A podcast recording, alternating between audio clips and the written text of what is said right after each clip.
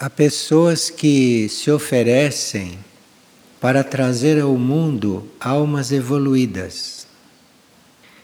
E pode haver alguma razão subconsciente não para fazerem esta oferta, porque quem deve trazer ao mundo uma alma evoluída já vem com isso predestinado. E muitas pessoas apresentam como desculpa para procriar que estão se oferecendo para trazer almas evoluídas.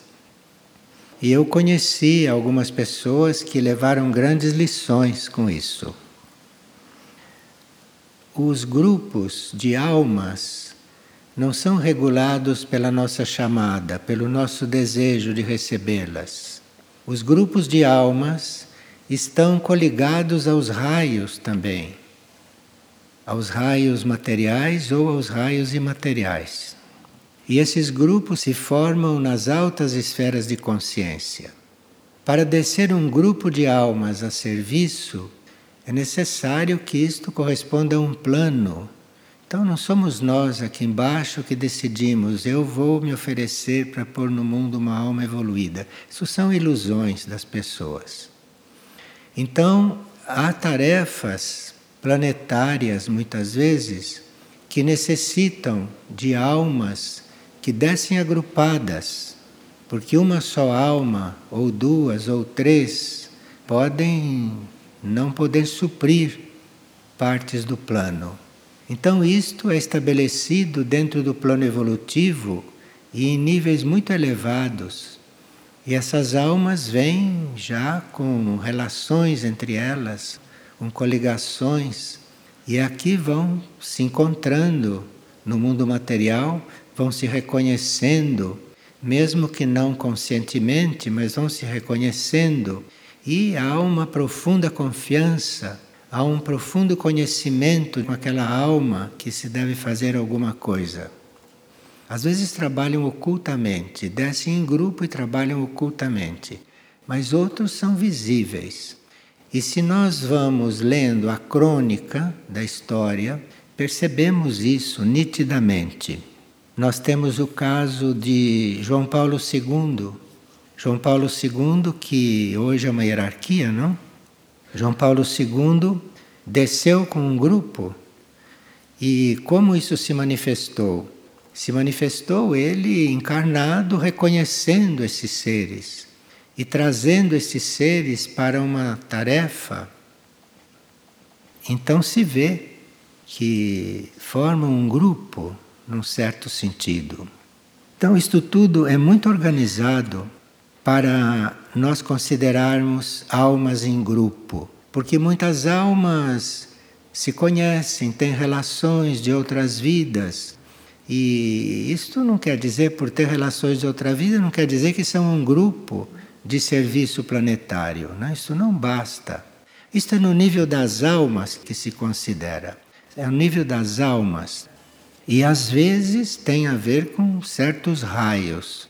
Às vezes tudo isso pode ser conduzido por energias de raios, porque os raios têm um propósito e os raios têm condições né, de atrair, unir todas essas energias. Então, existe aí uma série de afinidades, de raios, de energias que se tem que considerar. Nós não precisamos ser do mesmo raio de um nosso colaborador muito estreito, mas pelo menos de um raio afim. E os raios afins, como nós sabemos, são os ímpares entre si e os pares entre si. Quando há necessidade de se reunir um raio par com um raio ímpar, esses seres já devem estar preparados não para funcionarem em energias bastante diferentes. Então, esses grupos de almas são organizados dentro de um plano evolutivo, em função de um plano evolutivo, na grande maioria das vezes. Não somos nós que decidimos, nós vamos procriar, porque vamos nos oferecer para atrair uma alma evoluída. Sim, Pode acontecer também, mas isto é um pouco diferente, não? Como verdadeiramente funciona. Agora, nós ouvimos, não? um outro dia uma partilha a respeito do, de vários assuntos coligados com o terremoto que houve no Japão. E vemos que isto é um princípio não, de um certo nível de purificação não é? Que deve evoluir. E como nós nos prepararmos para isso, não? Como nós estarmos preparados para viver estas coisas, viver estas coisas e colaborarmos com o ritmo não do plano.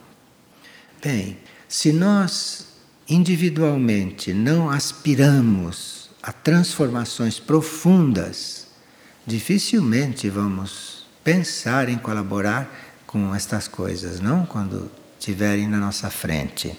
Então, nós temos que estar aspirando a transformações profundas não a transformações superficiais ou mudanças de vestiário, essas coisas, mudança de casa, mudança de país, essas coisas que nós chamamos de transformações. Mas transformações profundas mesmo, não? Se nós não aspiramos por isso, provavelmente não vamos encontrar o nosso lugar de trabalho, de serviço, de tarefa, não dentro de um período, de um ciclo transformativo desses que estamos aguardando. Porque isso tudo que vai acontecer, no fundo, é muito positivo. Isto é uma necessidade e graças ao alto que vai acontecer, porque sem isto as coisas continuariam cristalizadas como estão há tanto tempo.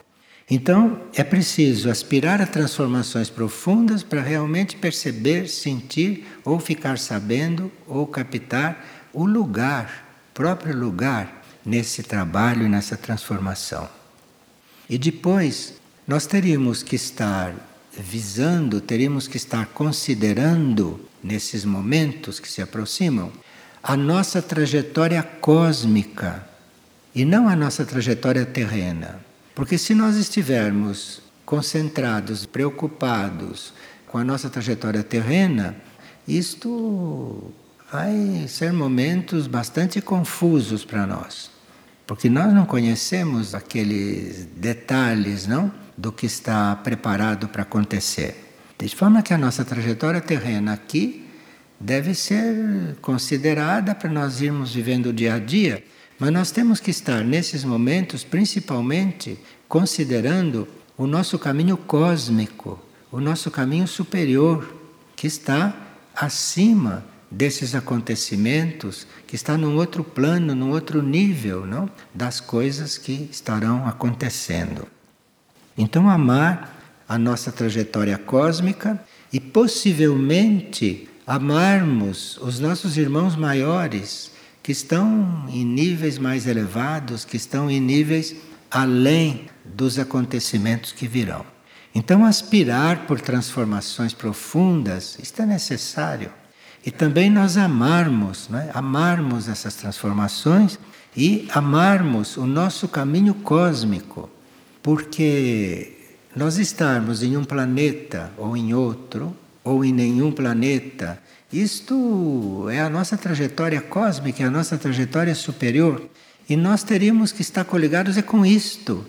Teríamos que estar em função, teríamos que estar abertos, teríamos que estar disponíveis para cumprir esta trajetória e estar disponível para nós cumprirmos aquilo que acreditamos ser correto. Então, se nós temos uma noção do que é correto, temos que estar disponíveis para viver aquilo e não disponíveis para viver uma coisa que para nós é obscura, que nós não sabemos bem o que é, ou viver uma coisa que, em princípio, nós já sabemos que não é correta. Então, isso são coisas muito importantes para nós termos em vista hoje, para termos diante da nossa consciência, para termos diante de nós.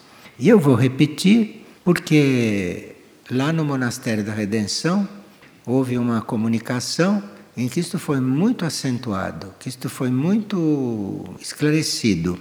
Então, aspirar a transformações profundas, não estar disponível para transformações destas normais, não, mas transformações profundas mesmo. Ser outro indivíduo, estar aberto para ser outro, estar aberto para viver outra vida, estar aberto para viver o que for para ser vivido, aonde tiver que ser vivido e assim por diante, sem estarmos preocupados, sem estarmos coligados e limitados pela nossa trajetória humana. Amar a nossa trajetória cósmica, né, os nossos irmãos maiores, e estar disponível para transpor o que a gente acredita ser o correto. Isto então é muito importante. E aqui temos uma outra comunicação, não? Esta de Oxalc, que nós temos também tido bastante contato com o que ele tem nos orientado, não? Mas aqui ele nos diz que nós não devemos mais alimentar os nossos núcleos de energia que sustentam a nossa atração ao mundo. Todos nós temos pontos que são mais inclinados para as coisas do mundo. E nós não deveríamos alimentar esses pontos. Tudo aquilo que nos atrai do mundo devia ser visto com bastante tranquilidade, com bastante neutralidade, porque isto não tem nada a ver se nos atrai ou não. E nós, segundo ele, não devíamos estar alimentando o que nos atrai. Porque há pessoas que dizem: não, isto não tem importância. Eu me sinto atraído por isso, mas isso não tem importância. Não, você tem que ver tudo aquilo que te atrai e evitar. Tudo aquilo que te atrai e não alimentar. Enfim, são instruções que vão nos enviando e que a gente muitas vezes escuta, ouve, mas não, não incorpora, não assume, não coloca dentro de si como metas, não?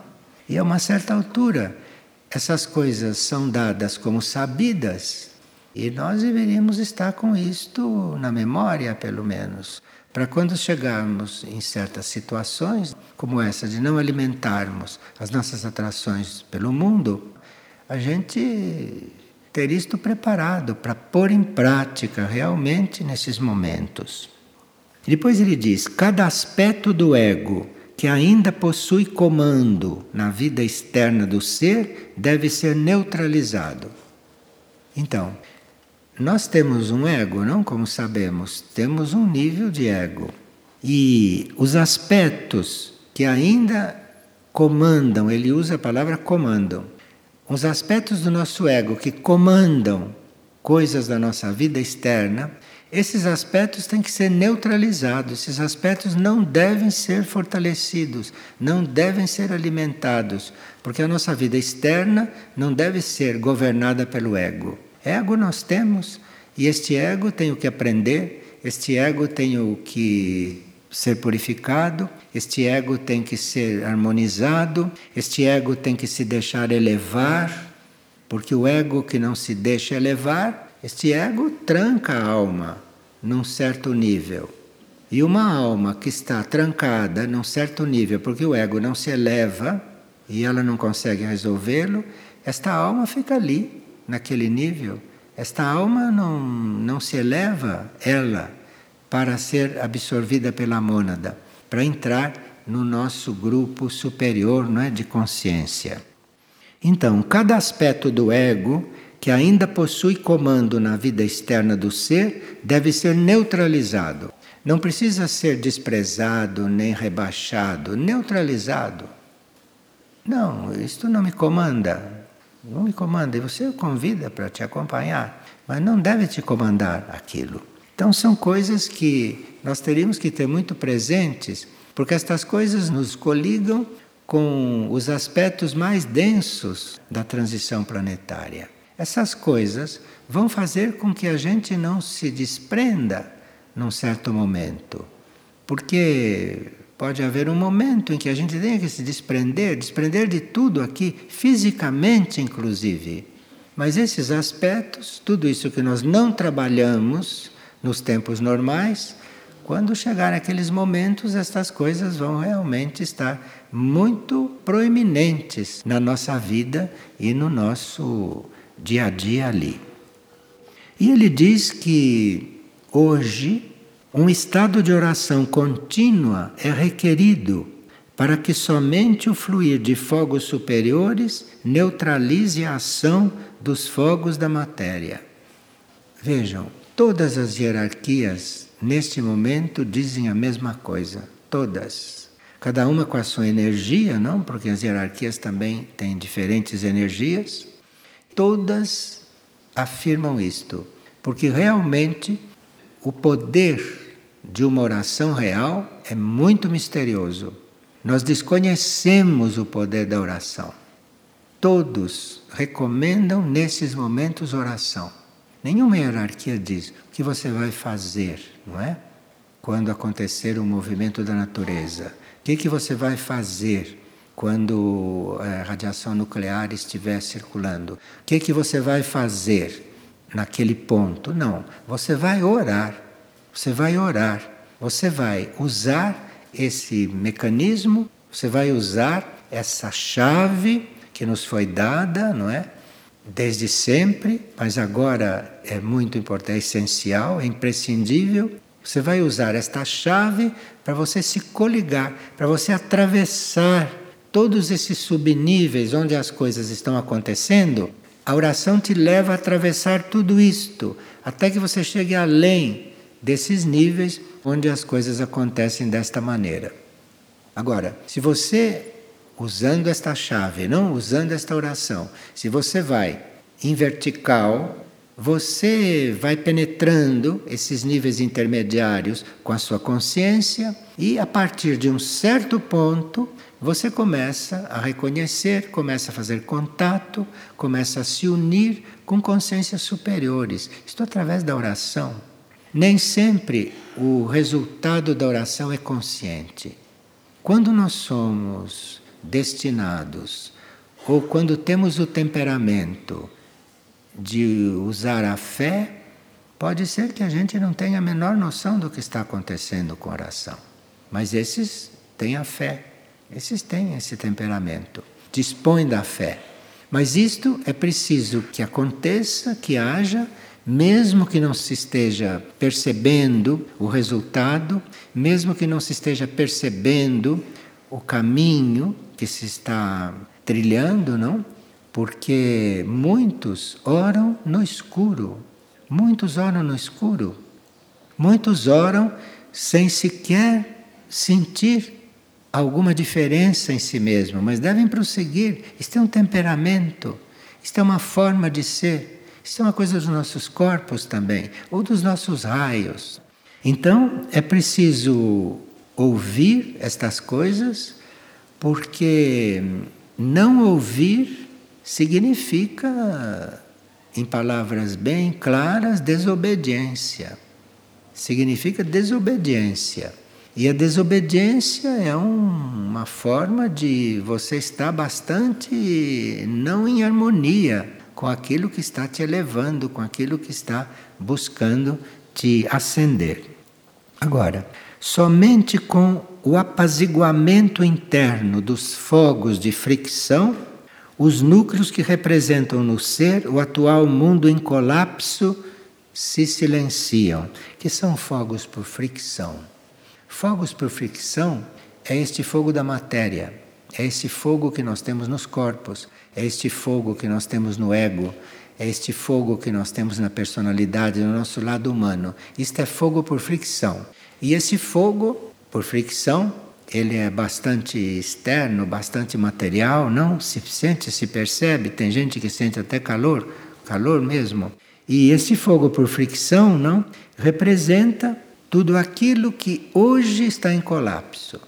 E nós temos que ir através da oração, irmos subindo para encontrarmos um outro tipo de fogo no nosso ser.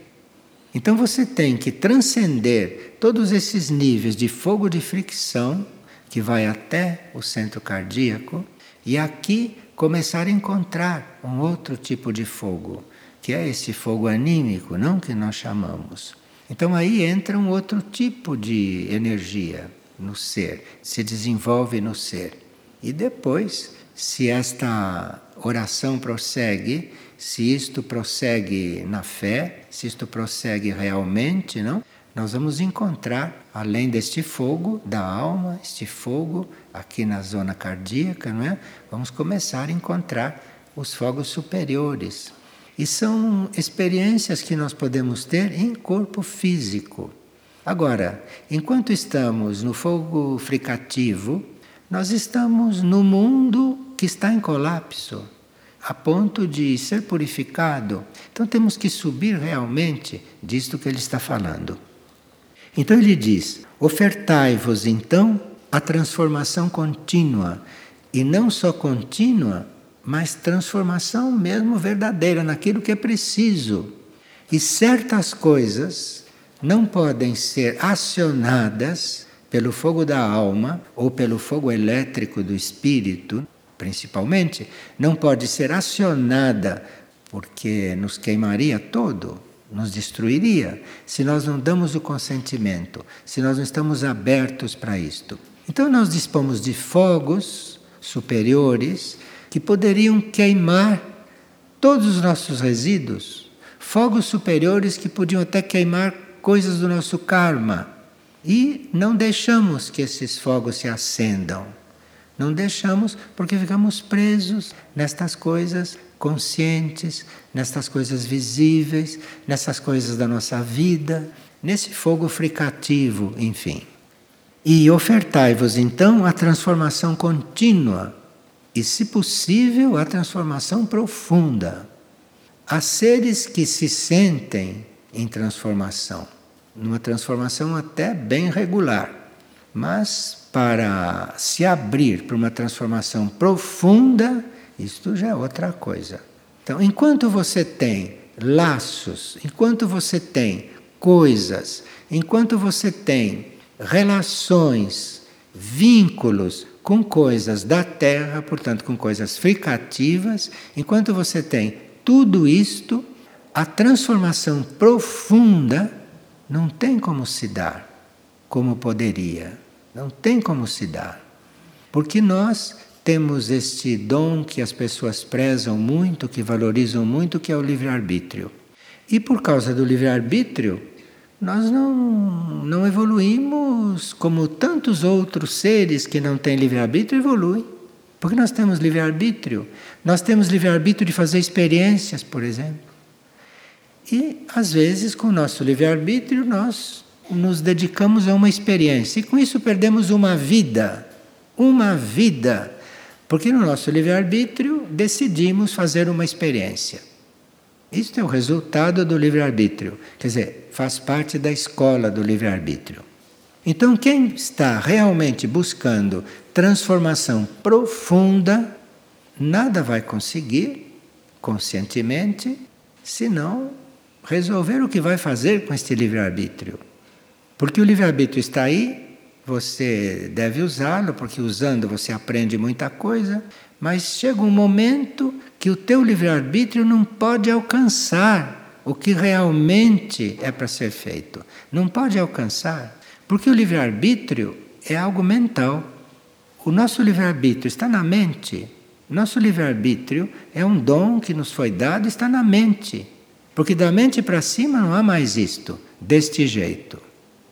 Da mente para cima, quando estamos já com os fogos superiores acesos, da mente para cima existe o, a vontade, ou existe a tendência, ou existe a entrega de se fazer o que é para ser feito.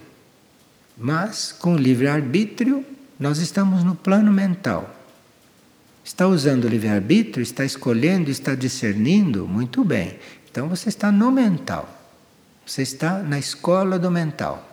E isto realmente não pode trazer uma transformação profunda, porque o nosso mental, onde o livre-arbítrio existe, não sabe nada disto, não sabe nada de profundo. O mental é um plano intermediário entre os planos materiais inferiores e os planos superiores. Ele é o intermediário, ele é ali a passagem. Então não é um plano elevado, o mental. Agora, Ofertai-vos então a transformação profunda. Então nós nos ofertamos, nos ofertamos, mas é preciso muito cuidado com o livre-arbítrio.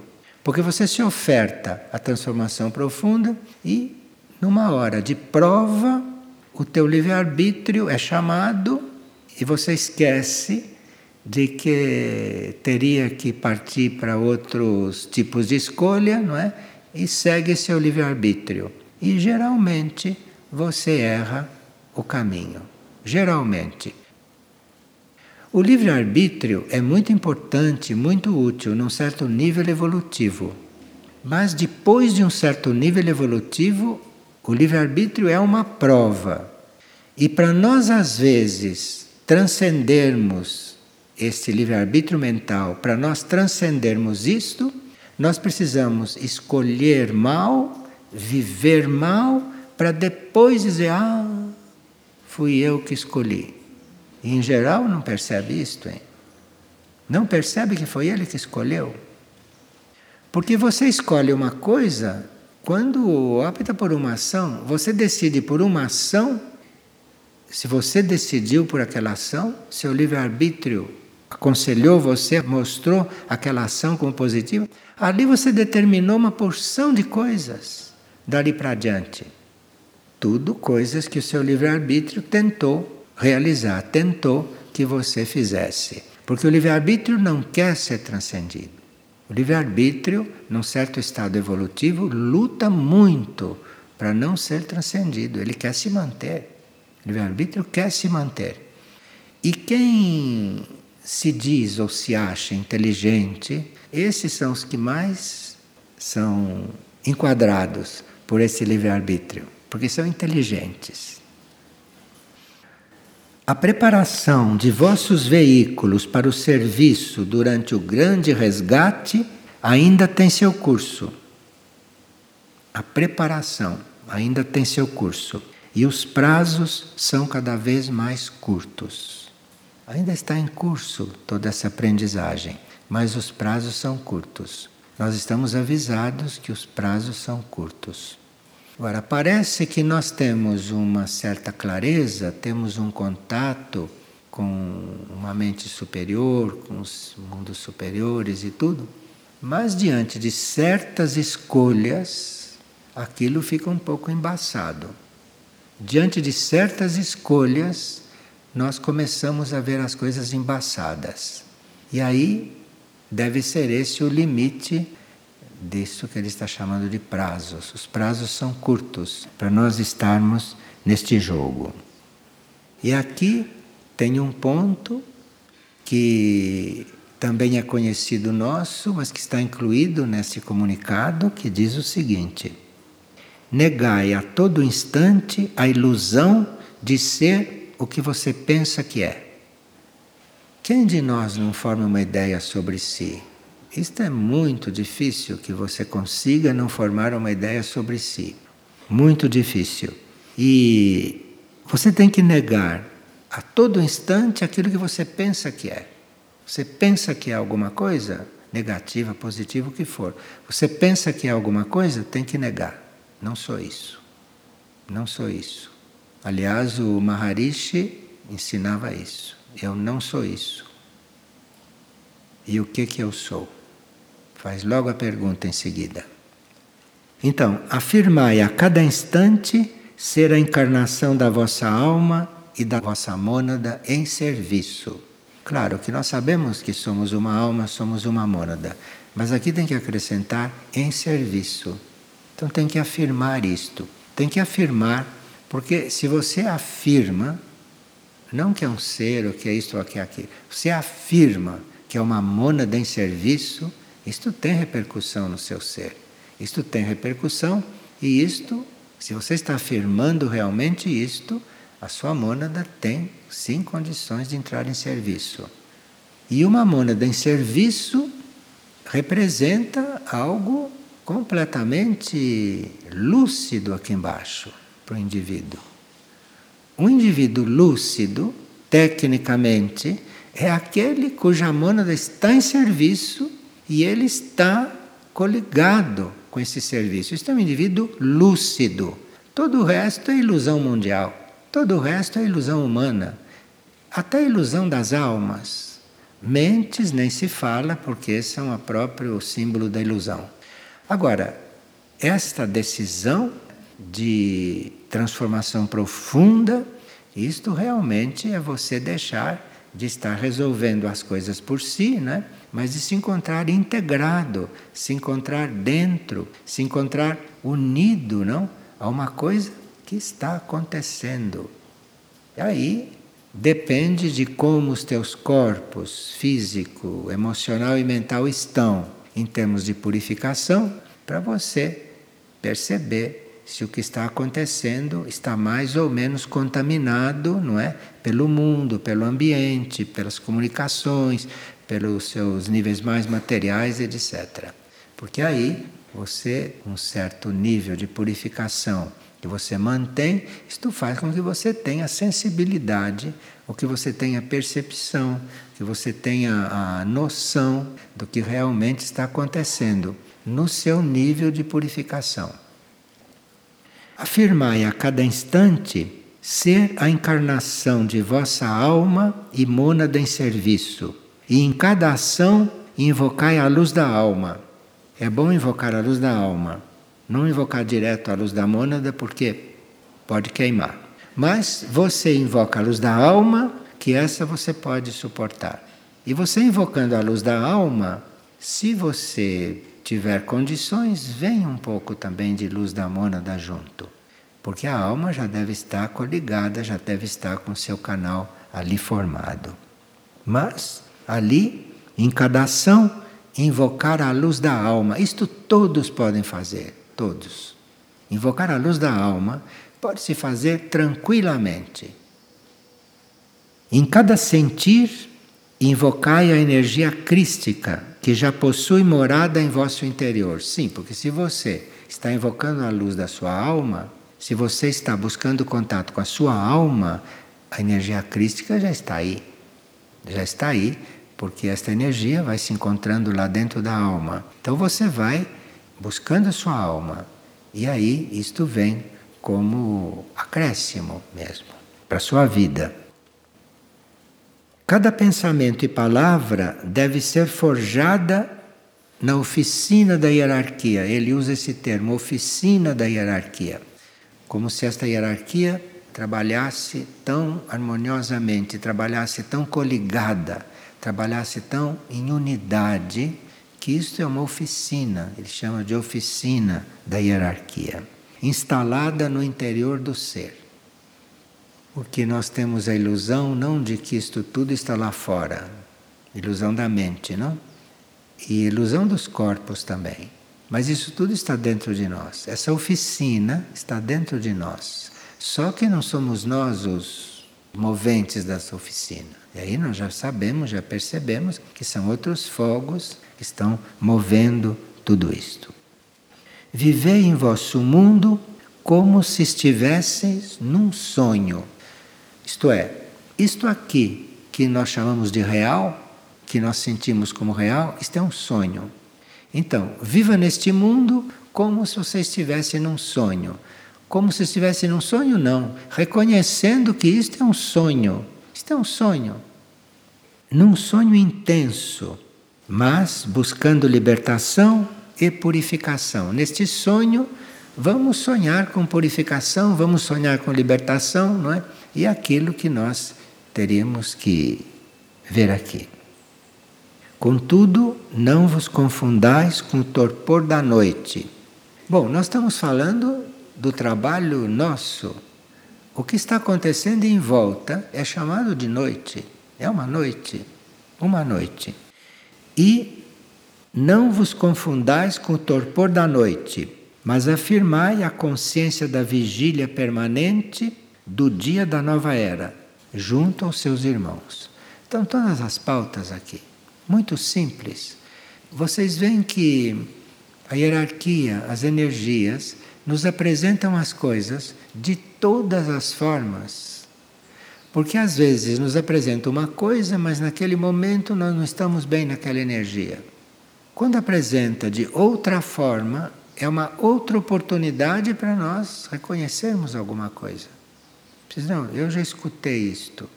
Isto é uma repetição. Não, tem outra forma de dizer isso. Te dá outra oportunidade. Você vai ouvir a mesma coisa de outra forma, porque a verdade é uma só, não tem duas. De forma que a gente ouve é mesmo sempre a mesma coisa, de outra forma. Porque a outra forma pode estar numa energia, pode estar numa forma, justamente, pode estar num, num teor, num, num, num fogo, que naquele momento está harmonizado com você, ou você está aberto para aquilo naquele momento. Como personagem de um sonho, porém aqui um sonho consciente, quer dizer, eu sei que eu estou sonhando. Eu estou vivendo aqui, eu estou num sonho. Estou consciente de tudo aqui, sim. Então, você está num sonho consciente. Esqueça disso. Então, como personagem de um sonho consciente, aprendei a estar no tempo real do eterno presente da Irmandade. Isto é, neste sonho consciente, nós temos que aprender a estar aqui como se estivéssemos em eterno. Porque aí você vai viver nesse sonho consciente, mas realmente você vai estar ligado com outro tempo, onde você não está sonhando, não, onde você está desperto, onde você está lá muito vivo e consciente. E assim reconhecer o livro simbólico da instrução refletido em cada evento da vossa vida interior. Outra coisa que a gente tem dificuldade é confirmar que nós temos vida interior. Tem pessoas que olham para a gente e dizem, mas eu tenho vida interior? Eu não tenho vida interior alguma. Você tem uma vida interior, sim. Mas você não, não pode se dar conta porque você não a considera. Você não considera isto um sonho. Você considera isto uma realidade, como se isto fosse a sua vida interior. Porque isto é muito atraente, isto é muito atraente, isto é muito expressivo para os seus fogos fricativos. Os seus fogos fricativos ficam todos excitados com isto aqui. Então, é difícil que você considere isto um sonho. Precisa que você vá subindo um pouco, chegar pelo menos no nível da alma ou nos arredores da alma, para você olhar para baixo e dizer: Bom, sonhei até agora, sonhei completamente, não é? Até agora. E aí vem uma profunda compaixão por tudo que está sonhando. Então, quando você começa a despertar, começa a vir uma compaixão por tudo o que foi ficando lá, sonhando. E aí você tem que resolver este assunto. Porque você tem que olhar isto, você tem que ver como é que você vai ficar diante disto, mas com muita cautela, porque nada disto vale você ficar com o espírito sem poder desenvolver. Nada disto vale. Nem tudo isto junto vale um espírito que não pode subir. Aqui tem que ter muito desapego. Muito desapego pelos próprios conceitos, muito desapego pela própria compreensão da vida. Enfim, esses fogos fricativos e esses fogos mentais são desta forma. E eles tentam nos explicar isto de todas as maneiras. Tentam nos explicar isto. E nós devemos nos perguntar: estou escutando ou estou realmente assimilando? Porque isso é outra coisa. Escutar é uma coisa, assimilar significa ir viver. Mas se não assimilou, não vai viver, não. Acha que já sabe. E o que adianta saber se não vive? Que adianta saber se não vive? Esta é a pergunta que nos fica. E uma pessoa está perguntando se a ativação dos discos solares é tarefa somente do grupo operativo ou outras pessoas também podem ser chamadas para isso. E se podem, que tipos de pessoas? O que nós estamos chamando de grupo operativo, não? É um grupo formado por elementos de Aurora e de Mirnajade Figueira. Mas isso é um, uma, nomenclatura nossa. Existem seres operativos no planeta todo, em grupos maiores ou menores. E para haver um grupo operativo, realmente, não um grupo de boa vontade. Grupo de boa vontade nós podemos fazer a qualquer momento com pessoas de boa vontade. Isso não é grupo operativo, isso é grupo de boa vontade, que é muito importante para o planeta também. Agora, um grupo operativo para ter esta conotação, deve ter em si, no grupo, pelo menos um ser contato. Senão, não se pode chamar de grupo operativo. Grupo operativo é um grupo que representa contato. Claro que podem não estar todos desenvolvidos. Bem, contatos todos nós somos, em potencial. Então, quando diz um grupo, todos, são todos contatos, só que não estão desenvolvidos, não estão, não estão vivos. Deve ter pelo menos um, um ser contato ativo, um. Senão, não se pode chamar grupo operativo. É um grupo de boa vontade, um grupo de serviço que é muito importante, mas grupo operativo no sentido que a gente aqui trata, cuida e procura desenvolver e estimular, um grupo operativo compreende um ser contato no mínimo, mas contato de verdade com os outros planos ou com as hierarquias. Senão, não se pode chamar de grupo operativo, porque as coisas se confundem um pouco. E houve sim grupos que começaram como grupos operativos, mas às vezes acontece que não tem aquela habilidade, porque a habilidade é muito importante no serviço. A habilidade é uma das condições para que um grupo operativo possa prosseguir. A habilidade é uma das condições. E a habilidade num grupo operativo, não é? É você poder funcionar reconhecendo que ali tem um ser contato. E enquanto esse ser contato não mostra que perdeu o contato, num grupo operativo, um ser contato deve ser considerado o contato. Senão, este grupo não persiste, este grupo não vai desenvolver. Então, o que nós chamamos de grupo operativo é um grupo onde haja um ser contato ativo, um ser contato a serviço. Se não tem, é um grupo de serviço. Muito importante também, mas é um grupo de serviço. Agora, esse grupo operativo que tem um ser contato, que está funcionando corretamente, se este grupo comercializar qualquer coisa que surja ali, praticamente o contato está cortado. E aqueles que são contatos em potencial ou contatos ativos podem saber que tem a coisa cortada, não, se isto foi misturado com qualquer tipo de interesse. E quando se fala em interesse, não se fala só de interesses materiais. Se fala de qualquer tipo de interesse pessoal, qualquer tipo de interesse pessoal. Então, um grupo operativo só pode ser formado quando as pessoas estão relativamente trabalhadas, que sabem destas coisas e que tomam cuidado para estas coisas não acontecerem, porque os fogos fricativos e os fogos mentais são mestres em fazer estas coisas acontecerem. Então precisa ter muito cuidado, muito cuidado mesmo. Num grupo operativo, todos devem estar vigilantes para ver se ali há o interesse de alguém, por qualquer coisa. Ali não pode haver interesse pessoal algum. No momento que surge um interesse pessoal, seja qual for, aquele grupo está fadado a deixar de ser realmente operativo.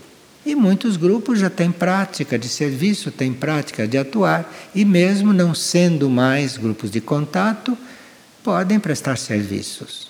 Mas ali já é uma coisa em âmbito bastante terrestre.